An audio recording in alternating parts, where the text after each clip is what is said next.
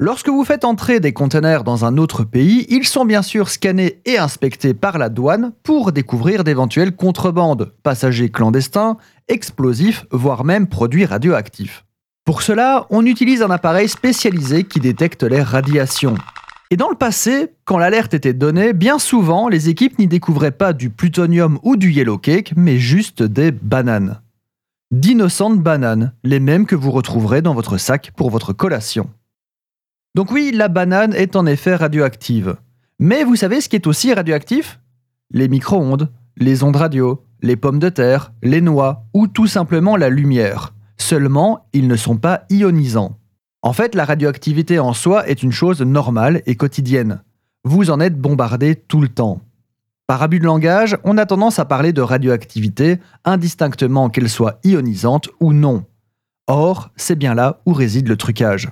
Dans le cas d'une radioactivité ionisante, la matière bombarde son voisinage de particules. Je vous la fais courte et simple, hein.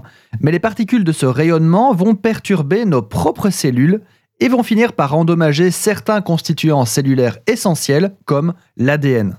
Et le corps commence à développer des cellules mutantes, hein, donc issues d'une mutation, que vous connaissez plus familièrement sous le nom de tumeurs cancéreuses. Et tout est une question de quantité vous recevez aussi une petite quantité de radioactivité ionisante tous les jours, mais votre corps peut la gérer. Les roches lumineuses vert fluo et super pouvoirs sont bien sûr totalement fictionnels. Les personnes qui ont été en contact avec des matières radioactives ionisantes à haute dose ne sont juste plus là pour raconter leurs mésaventures. Mais les bananes dans tout ça?